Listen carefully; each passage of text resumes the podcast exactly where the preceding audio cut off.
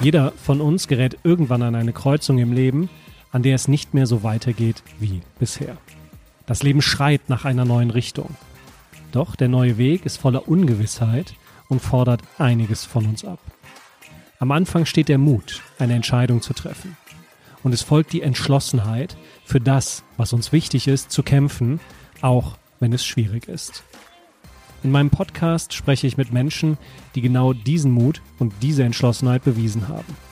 Herzlich willkommen bei Mutmenschen. Mein Name ist Peter Holzer. Schön, dass Sie dabei sind.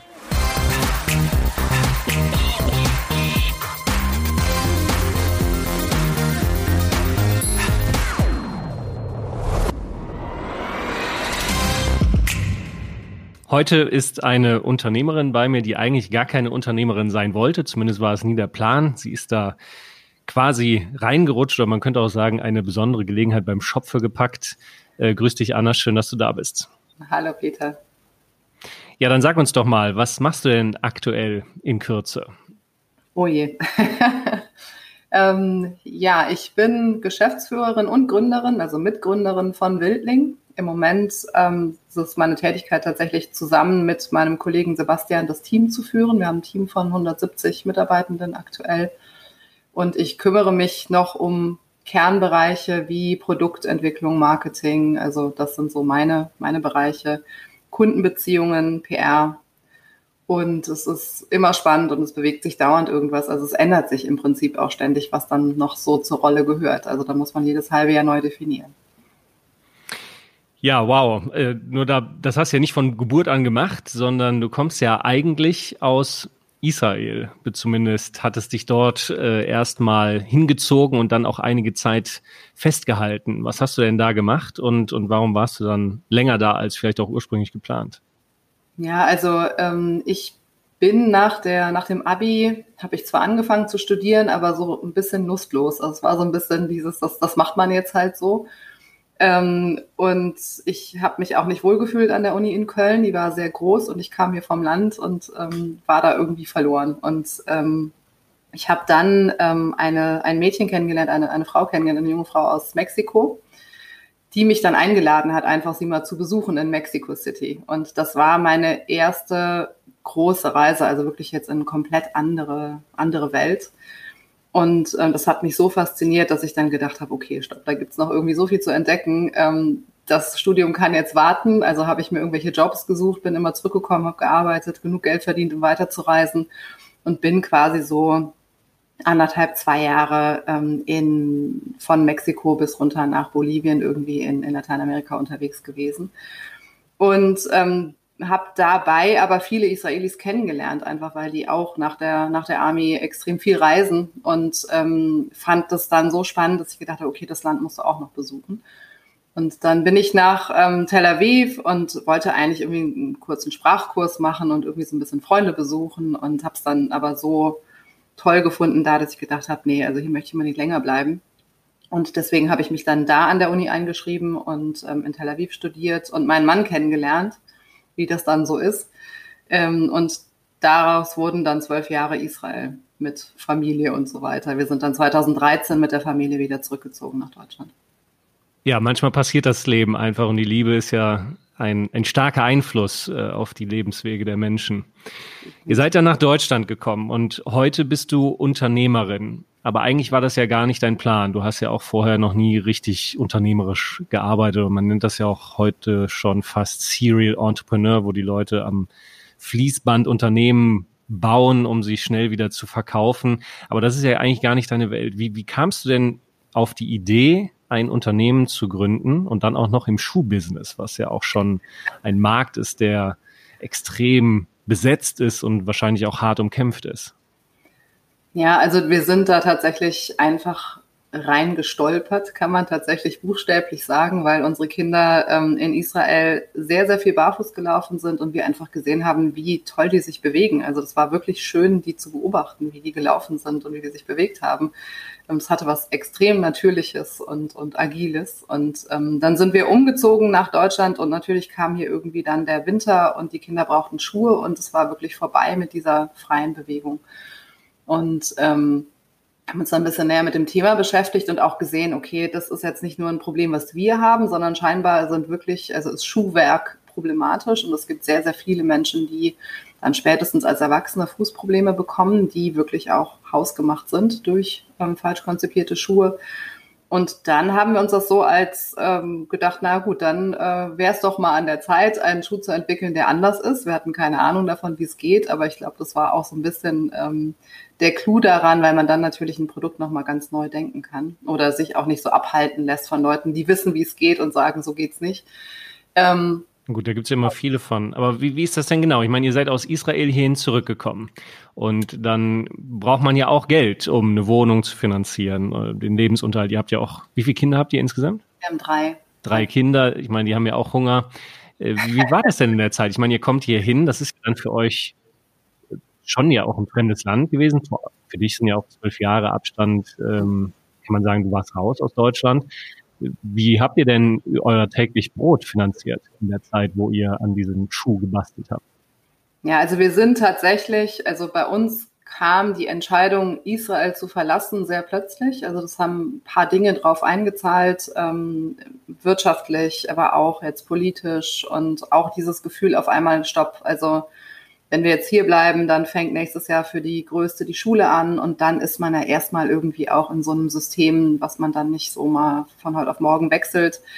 Und ähm, mir und auch meinem Mann uns ist einfach sehr klar geworden, dass das einfach eine Realität ist, in die wir da unsere Kinder großziehen, die eine relativ schwierige Zukunft bietet. Und dann haben wir sehr kurzfristig entschieden, wir, ähm, wir ziehen um, wir ziehen nach Deutschland. Also das kam wirklich so ein bisschen holter die Polter. Ich war schwanger.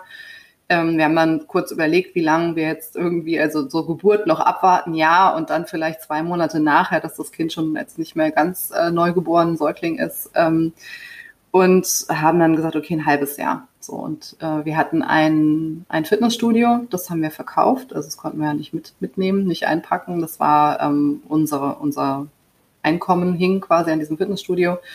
Ähm, wir haben das verkauft, aber jetzt auch nicht irgendwie wahnsinnig gewinnbringend. Also wir konnten so die Anfangsinvestitionen äh, damit abdecken, hatten irgendwie so 20.000 Euro, ähm, die da noch übrig geblieben sind haben dann unser, also da eben das Leben komplett abgebrochen und sind irgendwie hier in Deutschland gelandet ohne großen Plan. Also es war wirklich so, erstmal da alles abschließen, dann in den Flieger und so im Flieger haben wir dann angefangen zu überlegen, was machen wir eigentlich, wenn wir da ankommen. Also wir hatten zum Glück eine Wohnung ähm, von meinen Eltern, in die wir einziehen konnten. Das heißt, da wir hatten irgendwie erstmal ein Dach über dem Kopf, aber wir hatten halt keine Perspektive so für ähm, Arbeit jetzt hier in Deutschland. Ähm, für mich hat es keinen Sinn gemacht, meine, also ich hatte eine Freelance-Tätigkeit als Übersetzerin, ähm, das hatte aber irgendwie keinen Sinn, das hier in Deutschland weiterzumachen finanziell. Also es waren einfach ganz andere Bedingungen. Aber was und, habt ihr denn dann gemacht? Ich meine, ihr kommt hier hin, habt 20.000 auf der Kante und eine Wohnung, vielleicht musst du auch keine Miete zahlen, aber trotzdem braucht man ja Geld. Äh, und die 20.000 halten ja auch nicht ewig. Genau. Wie, wie habt ihr also, euch denn da über Wasser gehalten? Ja, also wir haben wirklich erstmal geschaut, was, was gäbe es denn jetzt für eine Perspektive für uns und für Ran, also für meinen Mann waren das sehr mickrige Perspektiven. Also hier auf dem Land, er sprach kein Deutsch, ähm, eine Anstellung jetzt in einem Fitnessstudio oder so hätte irgendwie vielleicht einen Stundenlohn gebracht von, von 10, 12 Euro oder so im besten Fall. Ähm, und ich konnte meinen Job nicht weitermachen. Das heißt, ich hätte jetzt auch was suchen müssen. Ich hatte aber ja irgendwie ein Säugling, äh, ein Stillkind ähm, und war jetzt auch nicht äh, deswegen nicht sehr beweglich. Und ähm, dann haben wir gedacht, okay, das macht alles keinen Sinn. Und wir wollten auch gerne selbstständig arbeiten. Also das ist schon was, was wir beide auch immer sehr, sehr genossen haben, irgendwie eine Selbstbestimmtheit und also sein eigener Chef zu sein, eigene Chefin. Und ähm, deswegen haben wir dann relativ bald halt ähm, uns überlegt, dass das mit den Schuhen eine Idee sein könnte. Wir haben uns in der Zeit über Wasser gehalten, wir haben uns tatsächlich arbeitslos gemeldet, also so, so haben wir uns dann über Wasser gehalten ähm, haben aber mit dem Arbeitsamt, also mit dem Jobcenter von Anfang an besprochen, dass wir eine Gründungsidee haben und hatten da auch eine sehr nette Bearbeiterin, ähm, die das von Anfang an mit unterstützt und gefördert hat. Also die gesagt hat, okay, ich finde die Gründungsidee gut, ähm, ich glaube an euch und wir unterstützen euch jetzt mal und ihr guckt, wie lange ihr uns braucht. Und ähm, deswegen, das waren unsere, unsere Investoren zu Anfang, das Jobcenter. Und äh, du hast ja, als wir schon mal gesprochen haben, mir erzählt, dass ich nenne das mal, reich werden ja gar kein Motiv für dich ist. Ähm, es gibt ja so diese Gründungsszene, wo ich manchmal den Eindruck habe, ähm, es geht nur noch um Skalierung und am besten weltweit und äh, alles, was nicht skalierbar ist, ist auch keine sinnvolle finanzierungswürdige Geschäftsidee. Ich hatte eingangs ja auch erwähnt, diese Serial Entrepreneurs, die ein Ding nach dem anderen gründen, möglichst schnell verkaufen, aber ob die Unternehmen dann in fünf oder zehn Jahren überhaupt noch leben, scheint da nicht wirklich jemanden zu interessieren. Ähm, prominentes Beispiel sind ja auch zum Beispiel diese Fahrradverleiher in, in China, wo es dann irgendwie elf, zwölf Unternehmen von gab. Davon ist mehr als die Hälfte mittlerweile pleite und es türmen sich einfach die Radmüllberge. Da kümmern sich dann die Gründer und Investoren nicht mehr drum. Das muss dann die Gesellschaft irgendwie wieder aufräumen. Wenn, was, was ist denn deine Einstellung zum Thema Geld und reich werden und Unternehmer, Unternehmerin sein? Ah, das ist aber eine Frage, du. ähm, also ich finde halt einfach, ähm, das Geld und Wachstum und, und Reichsein, das ist kein Selbstzweck. Also das ist irgendwie ein, ein sehr, also ich will das gar nicht werten, so was, was andere Menschen da ähm, für sich als, als Motivation sehen oder so. Ne? Aber es ist einfach, ich habe sehr früh gemerkt, dass es für uns nicht, ähm, nicht motivierend ist oder, oder ein, ein leeres Ziel ist. Also das ist so ein Ziel, das du einfach auch nie erreichst. Also reich ist man, wenn es reicht. Und ähm, ich glaube, da ist dann so ein bisschen das Problem, dass es dann wahrscheinlich nie reicht, wenn das das Ziel ist, denn da gibt's dann immer noch mal einen drauf oder noch mal mehr. Ähm, und es ist auch etwas, was uns von Anfang an nicht motiviert hat. Also ähm, das war nicht der Grund, weshalb wir gegründet haben, sondern uns hat damals motiviert, dieses Produkt zu entwickeln und wirklich ein, ein gesundes, ähm, anderes Produkt zu schaffen, was einem ein ganz anderes Lebensgefühl geben kann. Uns hat total motiviert, ähm, Wege zu finden, das nachhaltig zu tun. Und das ist nach wie vor irgendwie eins der, der, der großen oder einer der großen Motivationsfaktoren in dieser ganzen Gründung. So wie kann man denn ein Unternehmen führen und gleichzeitig ähm, auch darauf achten, dass man das auf eine verträgliche Art und Weise tut und vielleicht sogar irgendwie es schafft, ähm, als großes Ziel, irgendwann einen positiven Impact zu haben und auch die ganze Branche mitzugestalten, anderen Mut zu machen. Also ich finde, es gibt viele Dinge, die, ähm, wo man das Gefühl hat, wenn man darauf hinarbeitet, dann, dann kriegt man davon auch ganz viel Energie zurück. Und das sind selten die Dinge, die einen selbst betreffen, sondern es sind eigentlich immer Dinge, die irgendwie, also die man ja nicht unbedingt für sich selbst tut oder nicht allein für sich selbst tut.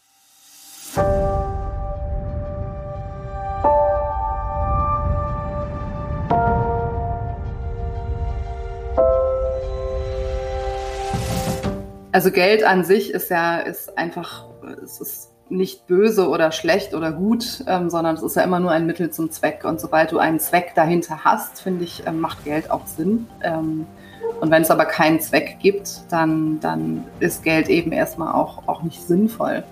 Und ich merke natürlich, dass wir ähm, jetzt mit Wildling, auch weil Wildling wirtschaftlich erfolgreich ist mittlerweile, ähm, ganz andere Möglichkeiten haben, die Dinge anzutreiben, die uns wirklich am Herzen liegen. Ne? Also man kann, man kann unheimlich viel machen, man kann ganz tolle Projekte unterstützen, man kann tolle Dinge entwickeln, man kann ein Team aufbauen, man kann auch einem Team eine Perspektive bieten. Also das sind ja alles erstmal sehr ähm, positive Dinge, die einem dann eben auch Energie zurückgeben.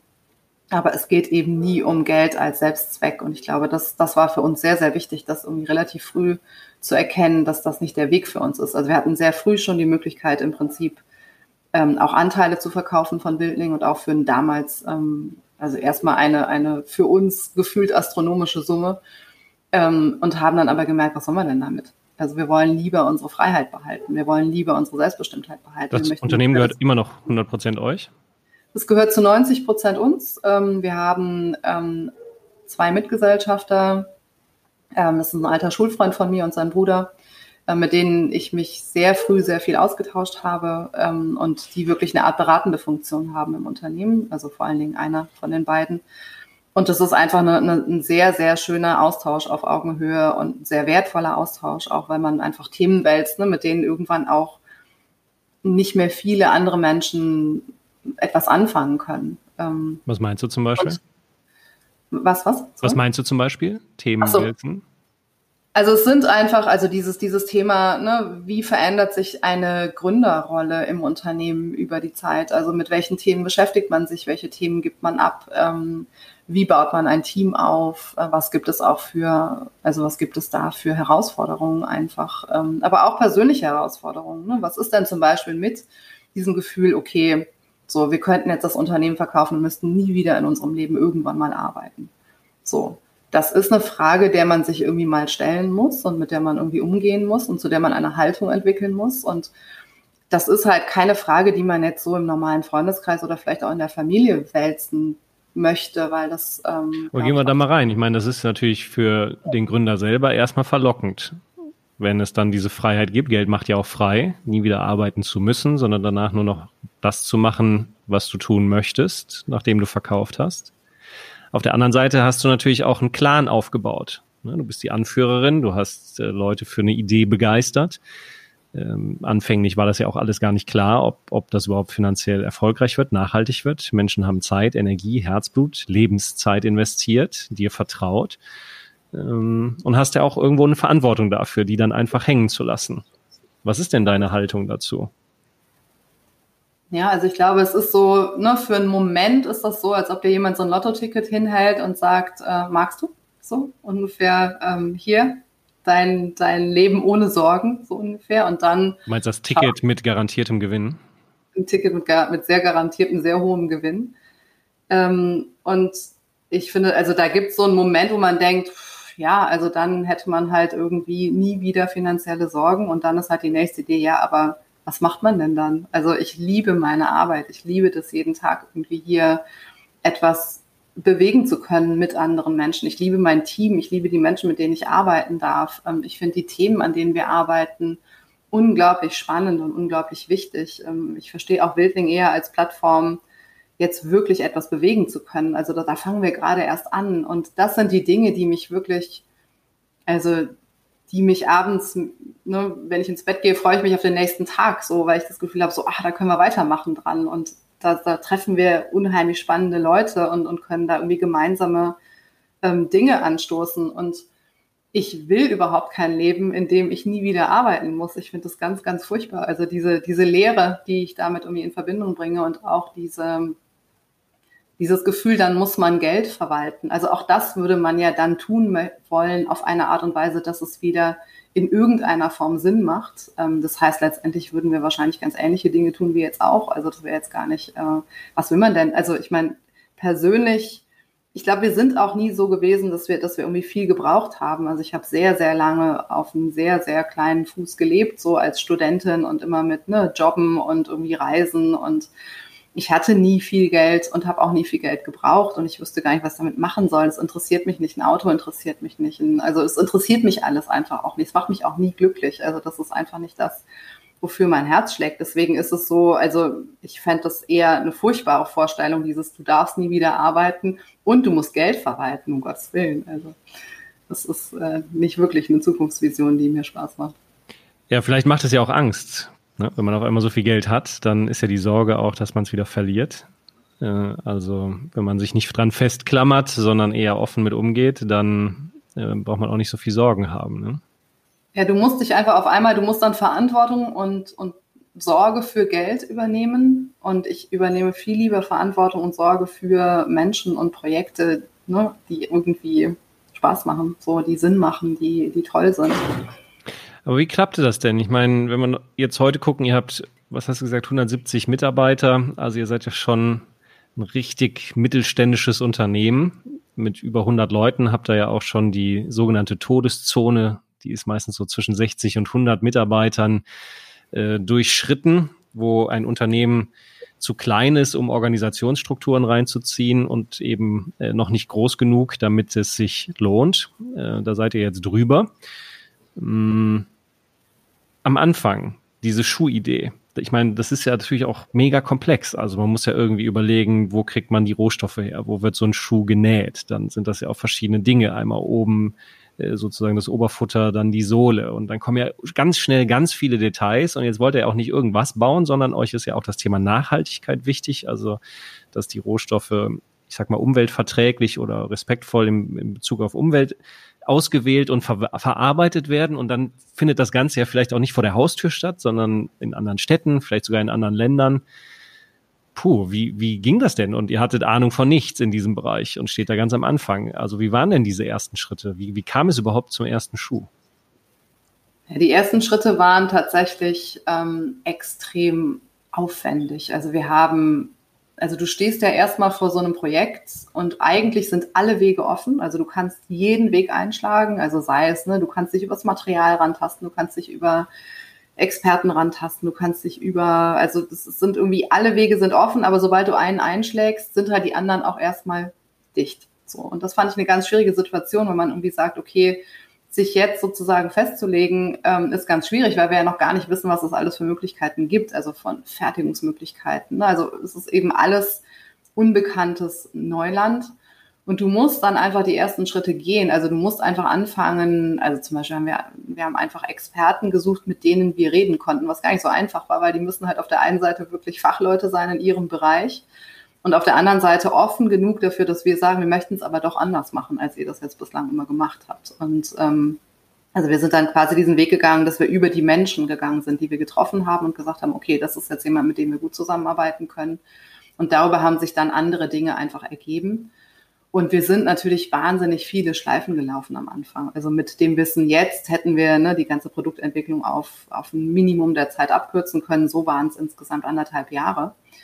Ähm, aber es war uns, also ich glaube, wir sind immer vom Ergebnis ausgegangen. Also wir wussten, wie sich dieser Schuh hinterher anfühlen soll. So und danach haben wir dann einfach wirklich haptisch Materialien ausgewählt und gesagt, ergibt dieses Material dieses Gefühl hinterher.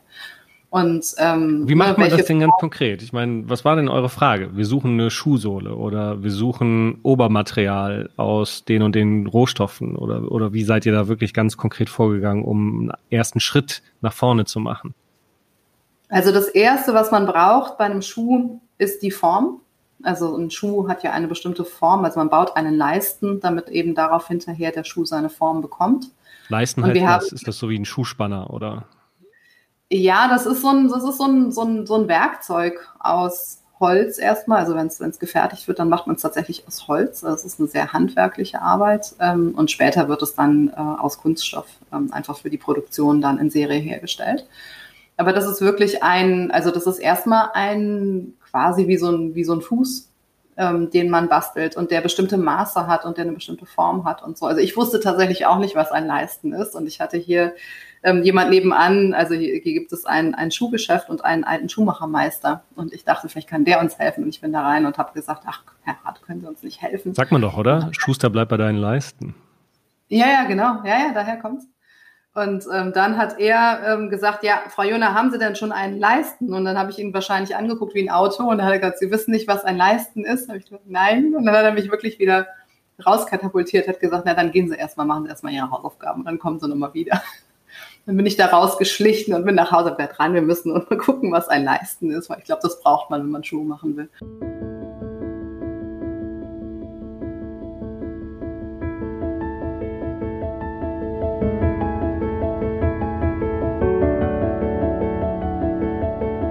Und ähm, dann haben wir einen Leistenbauer gefunden und haben mit dem erstmal wirklich so diese, diese Grundform für den Schuh entwickelt. Also das ist wirklich ganz, ganz wichtig, wenn es hinter darum geht, wie der Schuh sitzt, wie er passt, was für eine Form er hat, wie viel Platz er bietet für die Zehen und so weiter. Ähm, und das haben wir quasi auf dem Fuß von unserer ältesten Tochter gemacht. Also wir haben das so ein bisschen als Modell genommen, weil wir gesagt haben, okay, die ist jetzt fünf Jahre lang barfuß aufgewachsen, die hat gesunde Füße, ähm, die sind sehr kräftig und sehr breit. Und äh, so sieht ein gesunder Kinderfuß aus, also nehmen wir das doch mal. Und ähm, darauf sind dann ist wirklich sozusagen diese Schuhform entstanden. Und dann haben wir uns einen Designer gesucht. Also das ist sozusagen wie ein Modell eines Fußes, nur eben aus Holz, damit man weiß, was der Schuh, den man drumherum baut, dann an Form haben soll. Richtig, genau. So. Also das ist, genau, das ist so, das ist das Herzstück im Prinzip dieser, dieser Entwicklung. Und dann sind wir hingegangen, haben gesagt, okay, wie soll das Ding denn jetzt aussehen? Und dann haben wir uns einen Designer gesucht, ähm, der saß in Mexiko, war irgendwie ausgestiegen, war vorher bei der, bei der wirklich großen Schuhindustrie, also hat für wirklich ähm, namhafte Marken gearbeitet. Wie findet man so eine Person? Ähm, Im Internet. Was googelt man dann? Äh, Schuhdesigner oder? Ja, es ist wirklich nicht einfach, ähm, da die richtigen Leute zu finden, weil die meisten Fähigkeiten, Kompetenzen sind natürlich ähm, in Unternehmen gebunden. Also die haben ihre guten Leute und die geben die natürlich auch nicht her. Ähm, das heißt, du musst irgendwie jemand finden, der, die das jetzt ähm, Freelance macht. Und das ist gar nicht so einfach. Also da, da findet man natürlich dann auch Leute, wo man sagt, naja, okay, haben vielleicht die Fähigkeit, aber die Wellenlänge passt nicht. Und bei ihm haben wir jemand gefunden, wo wir das Gefühl hatten, so, der hat Bock auf was Neues, so, also der hatte den richtigen Spirit. Ähm, und wir haben das wirklich nur per Mail gemacht. Ne? Also wir haben irgendwie gesagt, so, wir brauchen einen Schuh und so und so soll er sich anfühlen und das und das ist irgendwie die Marke, so und so. Also ne, so ein bisschen Zielgruppe und sowas alles definiert. Und ähm, dann hat er Designs zurückgeschickt und dann haben wir angefangen, daran wirklich zusammen zu arbeiten und zu sagen, okay, das ist in Ordnung, das ist die richtige Richtung, etwas mehr, ne, so.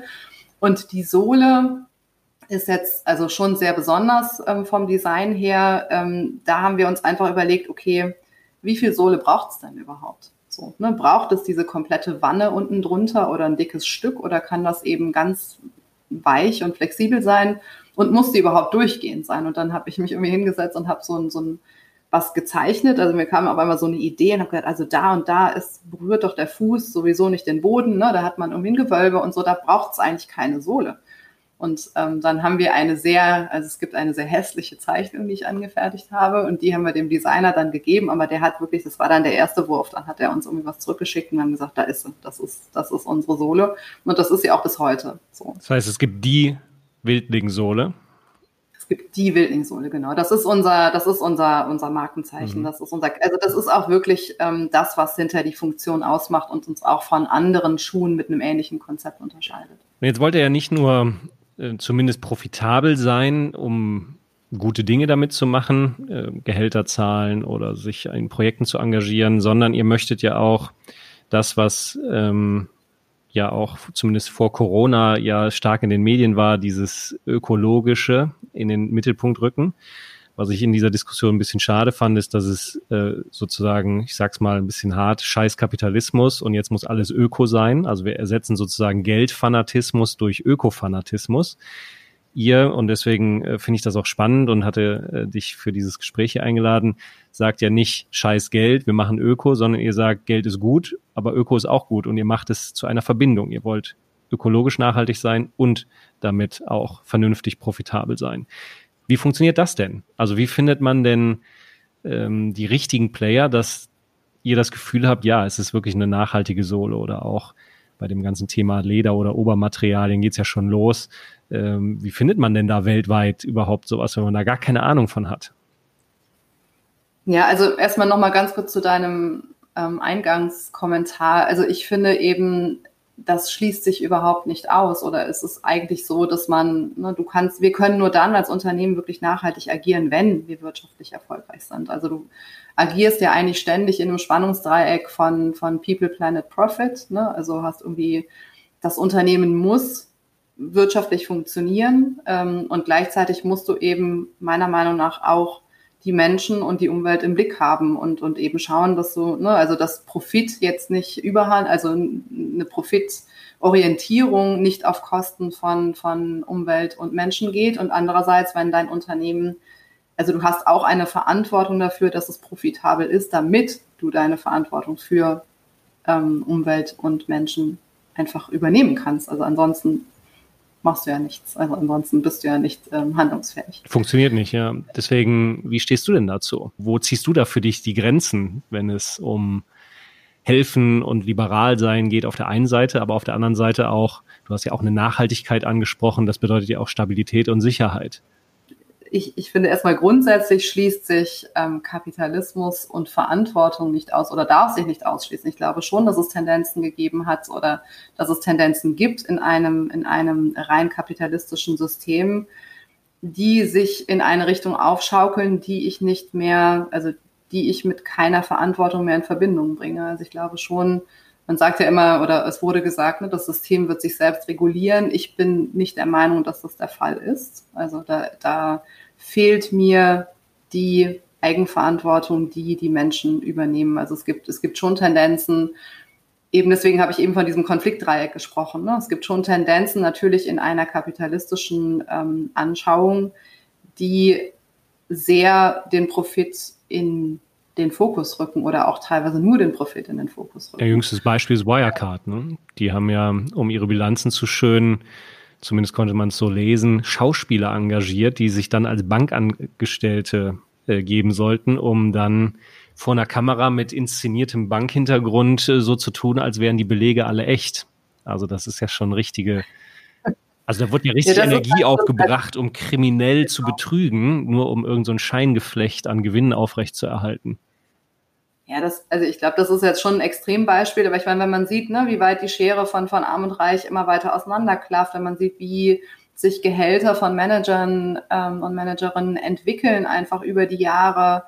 Ähm, ich glaube schon, dass es da Tendenzen gibt, die etwas mit auch vielleicht einer menschlichen Disposition zu tun haben, ähm, die sich nicht unbedingt von alleine wieder regulieren. So, also ich glaube nicht, dass das System sich von alleine reguliert. Und Was meinst du mit Disposition? Zum Beispiel Gier oder Egoismus? Ja, also, also definitiv ein, eine, ne, eine ne Gier, eine auch natürlich immer irgendwie sich selbst äh, am nächsten zu sein gewissermaßen. Ne? Also ich glaube, es gibt da schon, schon Tendenzen, ähm, die wahrscheinlich jeder Mensch hat, so. Ähm, und die man dann aber kontrollieren muss. Und ich glaube nicht, dass das, also je nachdem auch wie das Umfeld ist oder wie, ne, unter welchen Bedingungen man sich da bewegt, ähm, ist das, glaube ich, eine, eine sehr aktive oder eine sehr persönliche Entscheidung, dem nicht nachzugeben. Und ähm, also das ist jetzt einmal die persönliche Ebene, das ist eben auch die gesellschaftliche Ebene. Ähm, und da finde ich es, also ich möchte es jetzt irgendwie, ich, ich glaube, es ist auch ähm, im Sinne einer Politik und im Sinne einer Gesellschaft, ähm, das gewissermaßen mitzusteuern, also dem nicht komplett ähm, sozusagen die Freiheit zu überlassen, sich selbst ähm, zu steuern, jetzt also an einem Kapitalismus, weil ich glaube, das ist schon, ähm, also weil man eben sieht auch, dass es keine rein positiven Auswirkungen hat, aber ich denke, es ist auch etwas, es hat auch etwas mit einer Integrität zu tun. Also ich glaube, jeder Unternehmer, jede Unternehmerin muss sich diese Fragen stellen. So, was, was möchte ich denn eigentlich? Was sind dann meine Ziele? Was treibt mich an? Ähm, was halte ich für gerechtfertigt? Äh, weiß ich nicht, wie hoch soll mein Gehalt überhaupt sein? Wie viel brauche ich denn? Ähm, und was habe ich außerdem an Verantwortung sonst noch? Also wen, wen muss ich mit im Blick haben? Ne? Ich habe mein Team, ich habe mein Unternehmen, aber gibt es darüber hinaus vielleicht auch Verantwortung, die ich übernehmen sollte und kann? So, und das ist ja nichts, also es ist ja jetzt nichts ähm, Negatives oder nichts, ähm, nichts Schwieriges zu sagen, okay, ich möchte gerne Verantwortung übernehmen. Ich glaube, die, das sollten wir eigentlich nach Möglichkeit ähm, irgendwie alle auch eine gewisse Motivation zu verspüren.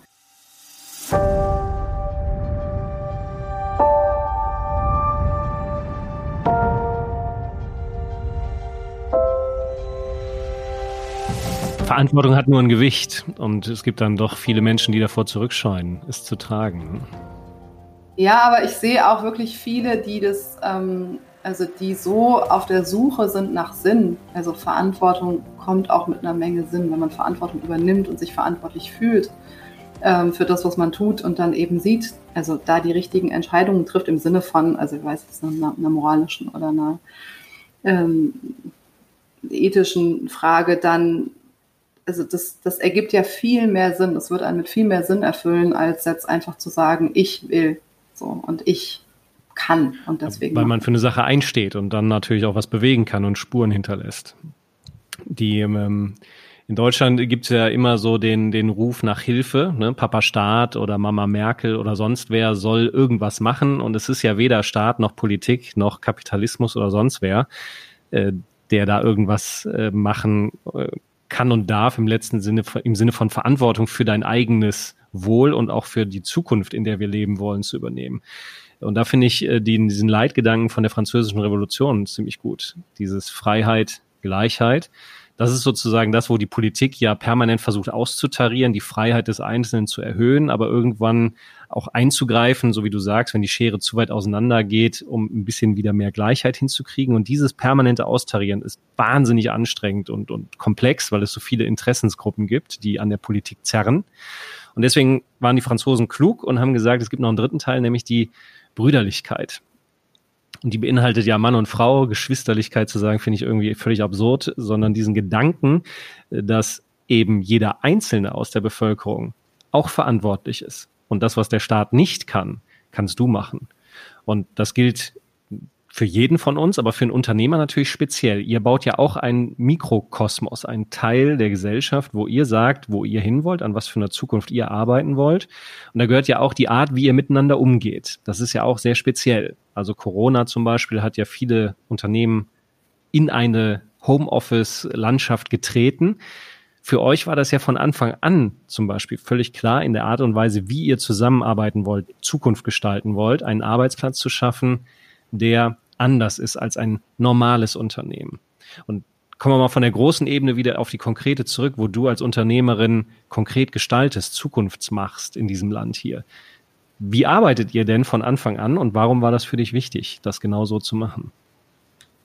Ja, also ähm, genau, wir sind auch in diese, dieses Thema Teamführung oder, oder Teamentwicklung ähm, auch einfach so reingekommen. Also auch das war kein, da gab es keinen Masterplan und es gab keinen, äh, auch einfach überhaupt keine Erfahrung oder, oder ganz, ganz wenig Erfahrung in dem Bereich. Ähm, aber es war, also ich habe eben ähm, anfangs im Homeoffice gearbeitet, weil wir mit drei kleinen Kindern so am besten eben Arbeit mit Familie vereinen konnten.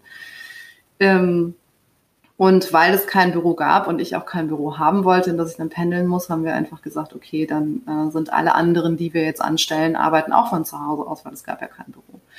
Und ähm, das hat ähm, sehr gut funktioniert am Anfang und dann gab es eine Zeit, wo es schwieriger geworden ist, weil es einfach immer mehr Leute geworden sind und die sich auch persönlich irgendwann nicht mehr gekannt haben. Und ähm, da mussten wir dann schon hingehen und sagen, okay, wir wollen als Team remote arbeiten können. Wir möchten gerne, dass, dass jeder, jede auch von zu Hause arbeiten kann.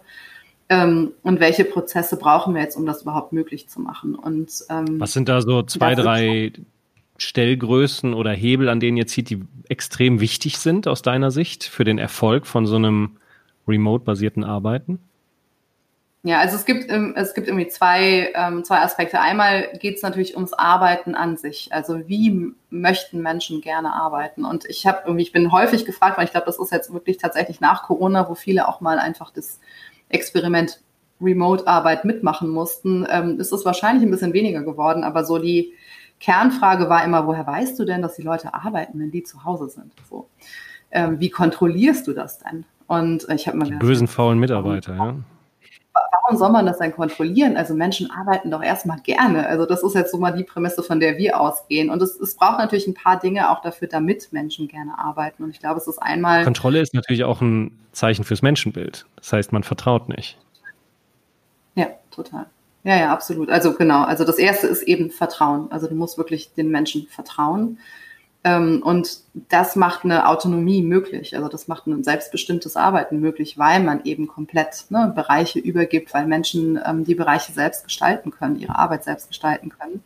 Dann kommt dazu, dass Menschen ähm, gerne natürlich in, im Rahmen ihrer Stärken arbeiten. Also Stärken meine ich jetzt auch mit Dingen, die man wirklich gerne tut und die einem Energie wiedergeben. Wenn ich das machen darf, wenn ich so arbeiten darf, dann arbeite ich einfach total gerne, weil es einfach wirklich Spaß macht. Ähm, das heißt, ich muss ähm, Gelegenheiten schaffen, damit Menschen sich ähm, dementsprechend auch weiterentwickeln können, entsprechend ihrer Stärken. Und das Letzte ist eben, dass man Aufgaben braucht, die irgendwie sinnhaft sind. Also man muss schon wissen, warum man etwas tut und was das Ziel ist und was der Mehrwert ist. Und da kommt jetzt auch wieder so ein bisschen dieses Thema Geld und Wachstum irgendwie ins Spiel. Wachstum ist kein sinnhafter Zweck. So, das ist irgendwie, wenn ich als, als Geschäftsführerin hingehe und sage, ich definiere jetzt irgendwie, wir möchten gerne nächstes Jahr ein Umsatzwachstum von x Prozent, dann weiß doch niemand, warum sie jetzt und was sie jetzt irgendwie tun sollen. So, also das ist einfach kein, kein Sinn in sich. Aber wenn ich hingehe und sage, so, wir möchten ne, die Qualität verbessern von, von unseren Produkten, weil wir damit irgendwie noch ein besseres Erlebnis schaffen können. Wir möchten ähm, weitere nachhaltige Quellen auftun, weil wir damit irgendwie wissen, dass wir, dass wir auch ein Stückchen wieder was zurückgeben können. Ähm, wir möchten noch ein besseres Kundschaftserlebnis schaffen und so. Also das sind einfach Dinge. Das heißt, ihr arbeitet an den Themen, wie du zum Beispiel jetzt gerade genannt hast, Qualitätsverbesserung oder Kundenerlebnis äh, verbessern. Und die Folge ist dann zwangsläufig Umsatz- und Gewinnwachstum?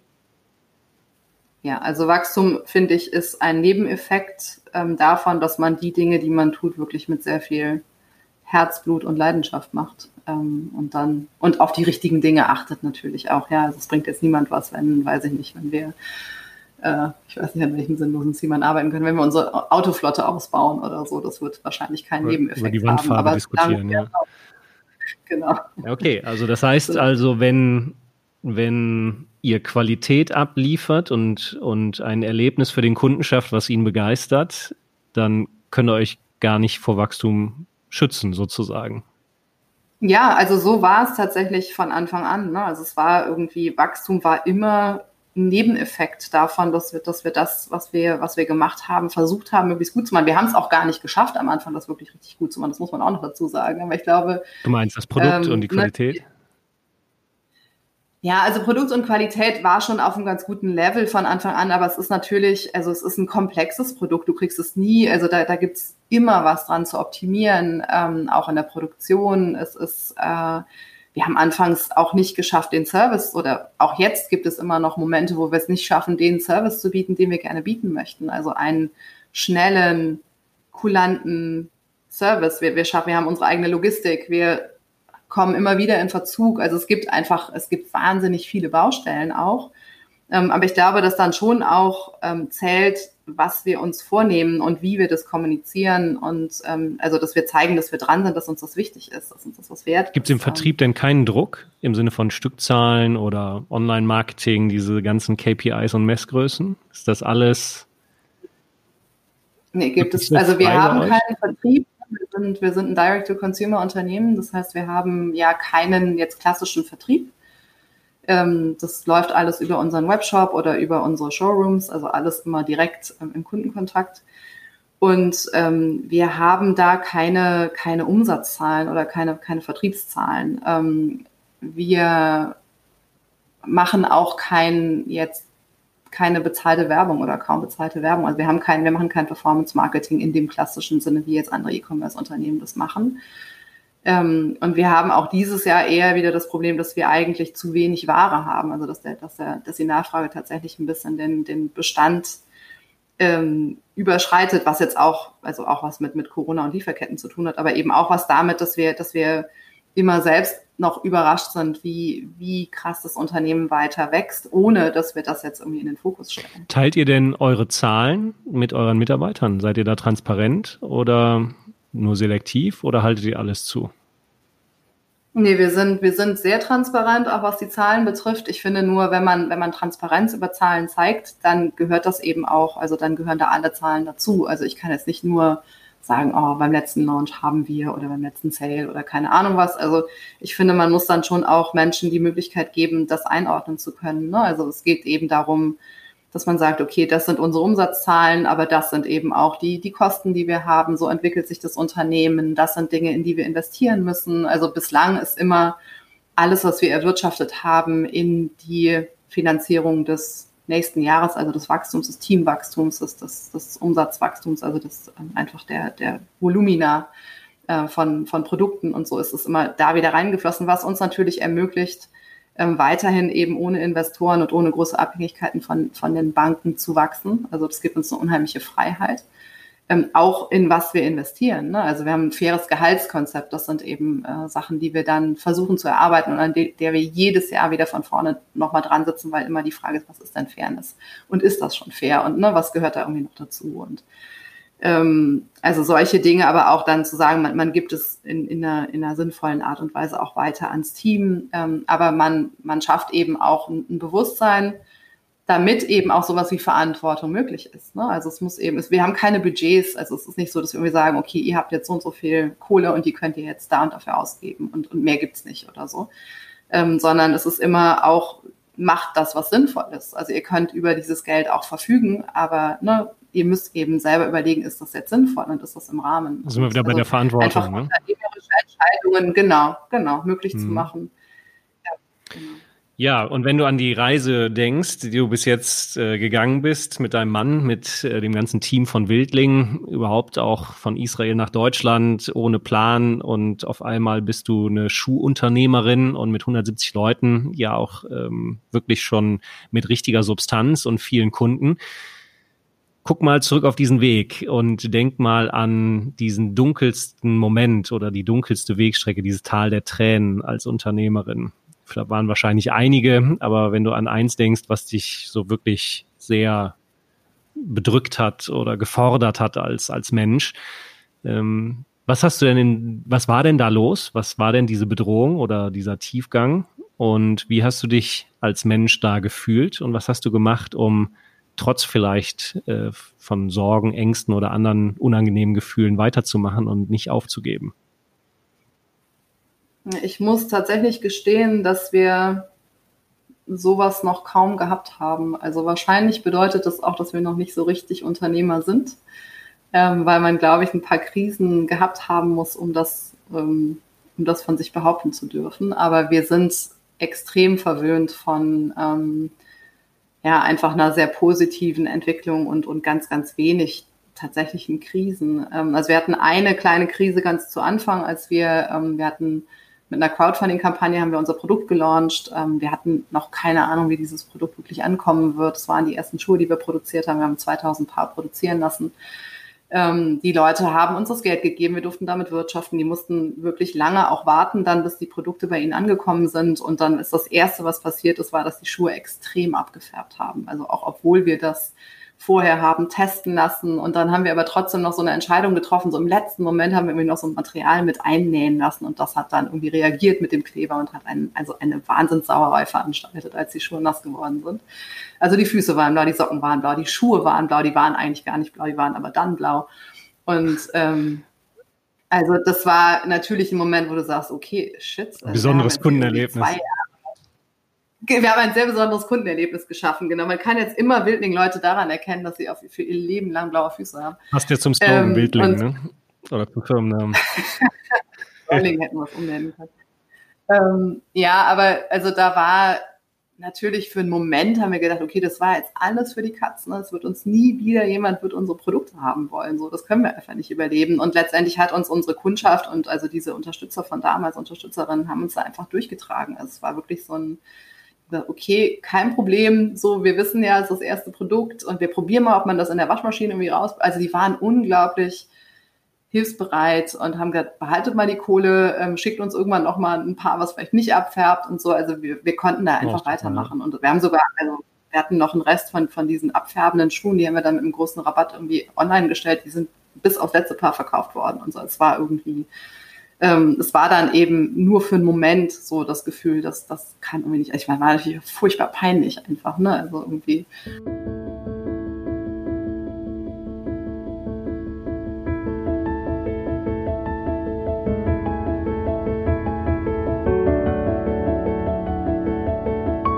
Ich spreche gerne, wenn man so ein Unternehmen konzipiert oder überhaupt so denkt über äh, was Wirtschaft ist, reden wir immer von Unternehmen und es gibt die Kunden und das Blöde an diesem Bild ist ja sofort, dass es über intern und extern ist.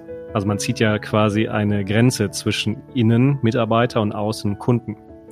Und wenn wir in die Menschheitsgeschichte schauen, dann sind wir schon als Gattung Homo rund 300.000 Jahre unterwegs und waren immer Nomaden. Und heute äh, spreche ich von modernen Nomaden. Und die Organisationsform der Nomaden ist ein Clan. Und wenn du ein Unternehmen als Clan siehst, mit einer Anführerin bei euch, die eine Geschichte erzählt, einen Horizont, eine Zukunft, auf der sie zustrebt, dann haben eben Bock, Leute sich euch anzuschließen. Ob das dann Mitarbeiter sind, Lieferanten oder Schuhdesigner oder eben auch Kunden, die sagen, hey, wow, das ist eine geile Geschichte von der Anna, da möchte ich gerne mitmachen, mit in diese Richtung laufen.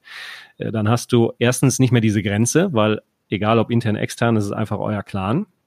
Und zweitens zeichnet sich so ein Clan ja auch durch Zugehörigkeit aus. Das heißt also, das hast du dann ja auch erlebt, dass Kunden euch wirklich unterstützt haben und gar nicht direkt eine Beschwerde-Hotline angerufen haben und einen riesen Terz gemacht haben, Shitstorm, sondern im Gegenteil, euch entspannt haben und gesagt haben, hey komm, machst du den nächsten Schuh, dann wird das schon. Spürst du das? Du hast ja vorhin auch mal den Begriff der Bewegung genannt, äh, dass das nicht einfach nur ein Unternehmen ist, was mit Kunden Geld verdient, sondern dass das wirklich ja so eine Art Clan ist, ja, absolut. Also es ist tatsächlich ähm, von Anfang an, gerade weil wir vielleicht auch mit einer Crowdfunding-Kampagne gestartet sind, ne, das ist ja einfach, du bringst das Produkt ja gemeinsam auf den Markt. Also das machst du ja nicht alleine, sondern das ist ja in Gemeinschaftsarbeit sozusagen mit, mit den Unterstützern, mit den zukünftigen Kunden. Ähm, und das hat sich aber seitdem auch einfach das, dieses Gefühl haben wir irgendwie beibehalten. Also es geht uns auch tatsächlich in der Kommunikation extrem darum, dass man halt nicht eine künstliche Grenze schafft zwischen wir Wildling und ihr die Kundschaft, sondern dass man das wirklich, äh, also uns ist schon sehr bewusst, dass wir das, dass das ein Gemeinschaftswerk ist und bleiben soll. Also dass das einfach die Wildlinge, genau. Ja, also dass man das wirklich ähm, ja auch, also einmal, dass natürlich eine Dankbarkeit dafür da ist, dass, dass, dass alles das möglich macht. Also letztendlich ist es unsere Kundschaft, die, die das bestimmt, ob das funktioniert oder nicht. Ähm, aber auch, dass man gemeinsam zum Beispiel Produkte entwickelt, dass man gemeinsam, ne, also dass wir eben durch diesen direkten Kundenkontakt, den wir haben im, äh, im Direktvertrieb, ähm, dass wir einfach uns auch Feedback abholen. Ähm, also es hilft uns natürlich wahnsinnig, das Produkt immer besser zu machen und immer besser anzupassen, auch an die Wünsche und an die Bedürfnisse ne, und, und Fehler auszumerzen und ähm, gemeinsam zu gestalten und wirklich jetzt eben auch, also das eine ist jetzt ne, so dieses direkte, okay, wir haben ein Produkt und das, das stellen wir euch zur Verfügung sozusagen und ihr helft uns, das noch besser zu machen und dadurch können wir es euch wieder nochmal besser zur Verfügung stellen. Aber dass man auch sagt, es geht ja auch noch um mehr. Also es geht ja, ne, tatsächlich haben wir eine Vision ähm, bei Building, dass wir sagen, wir wollen, also from move to movement. Also wir wollen mehr als Menschen bewegen, dadurch, dass wir ihnen Schuhe liefern. Wir wollen wirklich gemeinsam etwas bewegen. Was denn bewegen? Und Menschen da immer wieder Was denn bewegen? Ja, also es geht ähm, im Prinzip im Rahmen unserer Werte einmal darum, wirklich nachhaltigere Lösungen ähm, zu schaffen und die nicht für uns zu schaffen. Also jetzt nicht irgendwie so, ne, Türe zu im stillen Kämmerlein, probieren wir mal was aus, was dann irgendwie für uns funktioniert und das gibt uns einen Wettbewerbsvorteil, sondern wir wollen gemeinsam gucken, wie kann man nachhaltiger agieren. Das bedeutet auch, dass die Kundschaft da mitmacht. Also es bedeutet eben, dass man zum Beispiel keine Überhänge produziert und dass man manchmal warten muss, bis man ein Produkt bekommt. Das bedeutet, ne, also dass, dass irgendwie ein Umdenken stattfindet, dass man sagt, braucht ihr wirklich so viele Paar Schuhe? Oder reicht es auch so? Oder können wir euch unterstützen? Neue Kollektionen. Genau, also es ist, es ist eben wirklich ein Zusammenspiel und also man braucht auf der einen Seite Verständnis von, von, von Seiten der Kundschaft und, und aber auch, also wirklich Leute mitzunehmen und es geht dann um Fairness, ne? wie arbeitet man miteinander, wie arbeitet man miteinander im Team, aber auch eben mit Partnern, ähm, mit gemeinsam, also auch mit dieser Kundschaft ähm, und, und diese, diese Dinge zu gestalten und zu sagen, okay, wir möchten aber, also unser, unser eigentliches Ziel ist es, hinter einen positiven Impact zu haben. Und ähm, da haben wir verschiedene Hebel, die wir in Bewegung setzen können. Ähm, zum Beispiel darüber, ne, wo und wie ähm, werden wir unsere Rohstoffe beschaffen. Ähm, und welche Projekte können wir damit unterstützen und ne, also damit auch wieder ähm, tatsächlich eine, eine Begebenheit schaffen, wo man sagt, die Rohstoffe, die daher kommen, die, die machen was Gutes. Also da, da, ne, da passiert etwas Positives. Ähm, aber es wird eben auch bedeuten, zum Beispiel, dass diese Rohstoffe begrenzt sind. Also es wird wahrscheinlich ein ganz natürliches Limit geben für unser Wachstum. Und das finde ich sehr, sehr angenehm. Also diese, diese Denke zu sagen, es sind nicht wir, die wir entscheiden, wie weit wir wachsen wollen, sondern es wird unsere Umwelt sein, die entscheidet, wie weit wir wachsen dürfen. Ja, wann ist genug genug? Und ne? äh, mhm. ja, Genau, und also wenn es einfach, ne, wenn es so nicht mehr geht, dann, dann ist das ein ganz natürliches Ende dafür. Und ähm, also wie gestaltet man das gemeinsam? Ähm, wie macht man Menschen, also ich sehe auch, dass wir über die, unsere Kommunikation, also es geht ja nicht darum, dass man, ne, also wir reden eigentlich selten darüber, was unser Produkt kann und eher über die Geschichten, die damit zusammenhängen. Also welche Menschen stehen dahinter, welche Projekte stehen dahinter, was kann man damit irgendwie erleben. Ähm, und auch, auch da glaube ich, kann man eine Menge dann gemeinsam bewegen, wenn man eben äh, entsprechende Bewusstsein schafft und, und Menschen einbindet ne, in, in Projekte, zum Beispiel auch einfach mit ja. Arbeitskraft. Also Jede Reise beginnt im Kopf. Ne? Ja, also dafür, dass ihr so spontan nach Deutschland gekommen seid und eigentlich keinen Plan hattet und mal eben so zufällig einen Schuh gemacht hat, ist da ja nicht nur ein Unternehmen, sondern auch viel Gedankengut draus geworden. Und das ist ja nur ein kleiner Teil, den wir heute Gelegenheit haben, uns anzuschauen, was da so in eurem Kopf und, und Herz los ist.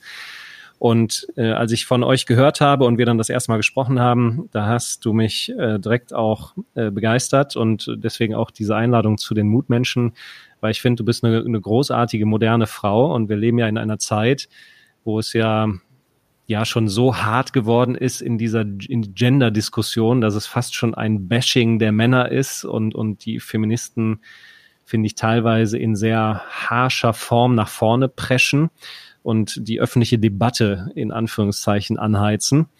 Was ich super finde, ist, ähm, davon höre ich bei dir gar nichts, sondern du machst einfach dein Ding. Und es ist egal, ob du Mann oder Frau bist, sondern du machst einfach.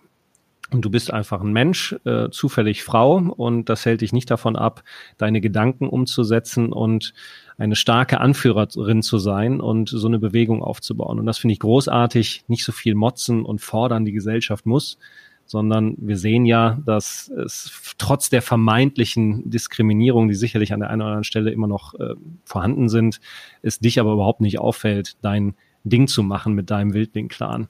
Und deswegen meine Frage an dich, äh, was zeichnet denn eine moderne, starke Anführerin aus? so, jetzt müsste ich eigentlich irgendwie mich mit meinem Team zurückziehen und da gibt es nämlich ein paar, die da eine ganz, ganz starke Meinung zu hätten und vielleicht auch berechtigterweise. Ähm, ich glaube schon, dass ich extrem privilegiert bin. Also das, das ist es schon. Ich bin zwar Frau, da hast du recht, und irgendwie zufällig als Frau geboren und irgendwie hat es mir noch nie, also da hast du auch recht, es hat mir irgendwie noch nie, ich hatte noch nie das Gefühl, dass ich deswegen weniger erreichen kann oder dass mir irgendwas im Weg steht.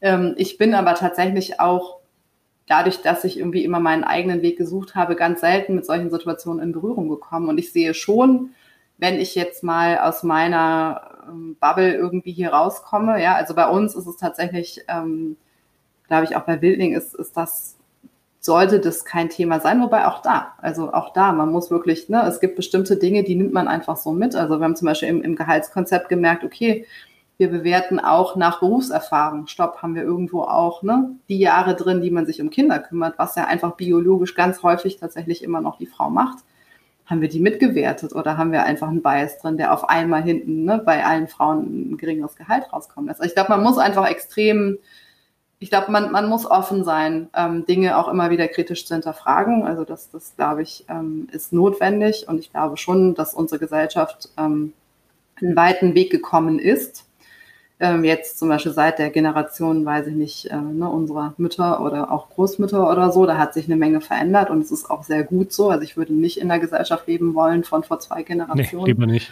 Ähm, also, ohne muss man da auch eine gewisse Dankbarkeit haben, dass ich wahrscheinlich jetzt mit vielen Dingen gar nicht erst konfrontiert worden bin.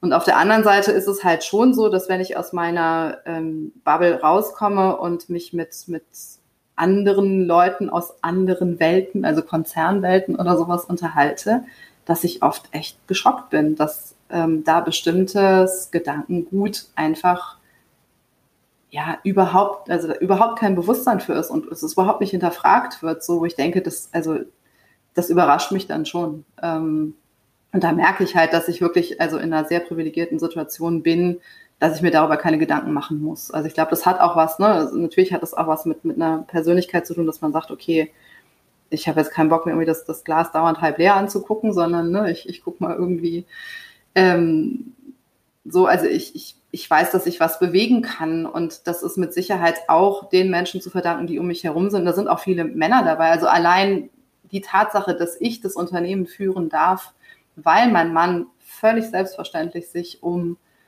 ganz, ganz viel um Familie und Kinder kümmert. So, ne, das ist ja schon einfach, das ist ja gelebt. Ähm, und aber da habe ich auch, weiß ich nicht, mir vielleicht den richtigen ausgesucht oder einfach Schwein gehabt, ähm, dass das für ihn überhaupt keine, keine Frage war und er das total gerne gemacht hat. Aber das ist nicht selbstverständlich. Und das sehe ich schon in, in unheimlich vielen anderen Gründungen, die ich sehe, wo die, wo die Frauen gründen das ist erstmal, da ist ganz klassisch der Mann der Hauptversorger und dann muss die Frau halt irgendwie nebenbei ihre Gründung durchziehen, während sie ganz selbstverständlich ähm, dafür da ist, die Kinder zu versorgen. Oder wir haben es auch im Team, ja, dass, dass, dass eine, eine Frau sagt, ja, sorry, ich kann da zu dem Meeting nicht kommen, ich weiß, dass es wichtig ist, aber ich muss mich um die Kinder kümmern. Und dann fragt man, was macht denn dein Mann? Und dann sagt sie, der muss arbeiten. Wo ich dann einfach, da falle ich einfach vom Stuhl, weil ich immer denke so, Nee, wir sind noch nicht da. Wir haben, wir haben Aber da ist noch das nicht etwas, was jede Familie für sich arrangieren muss? Braucht es dafür eine gesellschaftliche Vorgabe? Oder kann das nicht jedes Paar, jede Familie selber entscheiden, wie sie mit den Kindern umgehen? Ja, also ich, äh, ich bin jetzt nicht dafür, dass man irgendwie etwas äh, sozusagen von, von zentral vorgibt und, und den Leuten aufbürdet. Also natürlich darf und muss da jeder, jede selbst mitgestalten. Aber ich bin eben trotzdem oft überrascht, wie viel von einem, von einem konventionellen Bild einfach auch noch in unseren Köpfen ist. Auch bei Menschen, wo ich sagen würde, die sind total progressiv, wo man dann irgendwie merkt, naja, Aber wenn es dann irgendwie hart auf hart kommt, ist das Bild doch noch so von wegen, naja, der Mann muss ja arbeiten gehen und also du da, also wir sind ja total fortschrittlich, weil du ja auch arbeiten gehen kannst. So, also das ist ganz, ganz häufig. Und solange das so ist, ähm, ist es, glaube okay, ich, schon. Okay, das, das wäre ja ein Bias. Aber wenn man, wenn ein Paar oder eine Familie entscheidet, ähm, gemeinsam, dass der Mann die Karriere macht und wenn es hart auf hart kommt, die Frau sich primär um die Kinder kümmert und das ist die Entscheidung der Familie, dann muss das ja genauso okay sein. Und ich habe fast schon den Eindruck, dass wenn Frauen heutzutage, zum Beispiel meine Frau, die arbeitet nicht, weil sie nicht arbeiten will und in unserem Kontext auch nicht arbeiten muss, dass sie dann schon fast immer skeptisch angeguckt wird und sich schon fast erklären muss, wie kann es denn sein, dass eine Frau heute keine Karriere macht? Äh, und ich finde, diese, die wir als Gesellschaft, wir pendeln immer in diesen Extremen, so wie Kapitalismus, Öko, ist es jetzt auf einmal Mann und Frau. Und äh, diesen Mittelweg, und da kommen wir auch wieder zum Thema Verantwortung, dass die eigenen Mikroorganismen, nämlich die Familie selber, das vielleicht auch mal entscheiden kann und darf und es nicht immer von der Gesellschaft so vorgegeben werden muss. Das vermisse ich manchmal ein bisschen. Aber du hast recht, manchmal ist es vielleicht diese Prägung, dass es vielleicht im Kopf noch eher ein Muss ist als ein Kann. Ja, also ich glaube schon, dass es wichtig auch immer ist, dass es dann auch laute Stimmen gibt und Menschen, die das eben ne, sehr, sehr ernst nehmen und da vielleicht auch andere auch aufmerksam machen. Das ist bei uns im Team auch passiert, dass ich darauf aufmerksam gemacht worden bin, dass ich ne, auf eine bestimmte Art und Weise rede und ganz selbstverständlich irgendwie immer das Maskulinum anwende.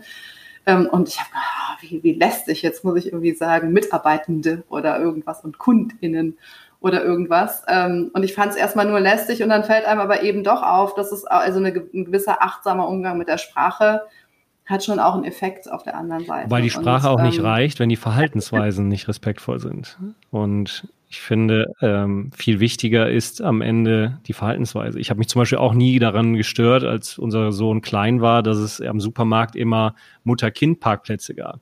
Da habe ich aus, das ist völlig selbstverständlich, mhm. wenn ich mit unserem Sohn einkaufen war, da geparkt und habe mich nicht diskriminiert gefühlt. Und ich finde so ein, ja, wie soll ich das sagen, besonderer Umgang damit. Schon hart in der Sache, aber jetzt auch nicht auf der fünften Nachkommastelle völlig eskalieren. Das äh ja, und wie gesagt, also ich glaube, es ist auch wichtig, dass man, dass man das Gefühl der Selbstwirksamkeit einfach hat. Also wie du sagst, wenn da eine Frau drauf gemalt ist auf dem Parkplatz und du dich ganz selbstverständlich dahinstellst, weil du einen Sohn dabei hast, äh, ist das ja, ne, das ist ja gut. Also ich meine, das ist ja dann irgendwie dein ja, Weil ich die Absicht damit. rein interpretiere. Und es geht um Eltern. Aber genau. jetzt mich nicht an um diesem El Detail, dass da eine Frau gemalt ist, äh, als Vater ausgeschlossen fühle. Und das, glaube ich, ist so wichtig, so ja, die, zu versuchen, die Absicht dahinter zu ergründen. Also wenn du von Kunden sprichst, überlegen, meint sie jetzt nur die Männer, mhm. nein, meint sie nicht und dann einfach sagen, komm, ist doch in Ordnung. Also da muss man die Sprache ja auch nicht komplizieren, sondern es ist ja eine Frage von, gehst du respektvoll mit den männlichen Kunden um und auch wertschätzend mit den weiblichen Kunden oder unterscheidest du da in deinem Verhalten? Und wenn wir weg von den Worten kommen, mehr aufs Verhalten gucken, glaube ich, haben wir als Gesellschaft schon viel gewonnen. Ja, ich glaube, also auch da ist es halt wichtig, wie du eben gesagt hast. Ne? Es braucht eine Freiheit, dass jeder und jede erstmal so gestalten darf, wie er oder sie möchte. Ähm, aber das ist eben, also wie gesagt, ich glaube, da sind wir auch in einer privilegierten Situation, dass wir das so erfahren und das so können und dass deine Frau das so kann, auch in ihrem Bereich, ne? Ähm, also auch in, mit ihren Entscheidungen.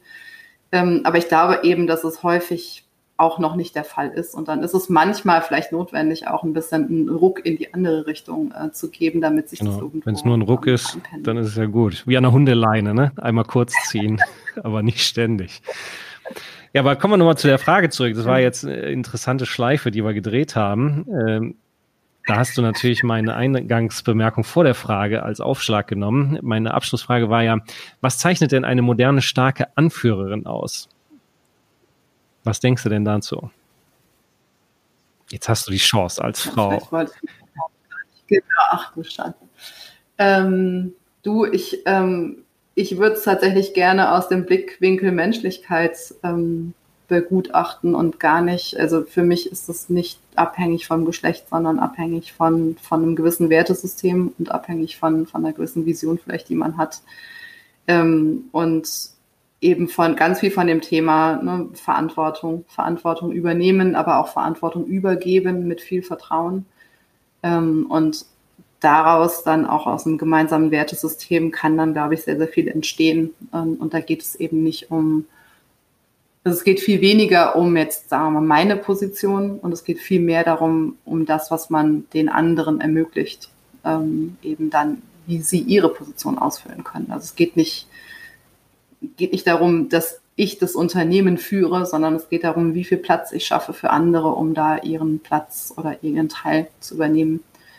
Ähm, und ich glaube, dann kriegt man das über eine, über eine gemeinsame Vision, über ein gemeinsames Wertesystem als Team wahnsinnig Ja, ich hin. denke, das ist eine der ganz zentralen Haltungen eines Anführers, zu verstehen, dass es nie um den geht, der führt, sondern immer um die, mhm. die geführt werden.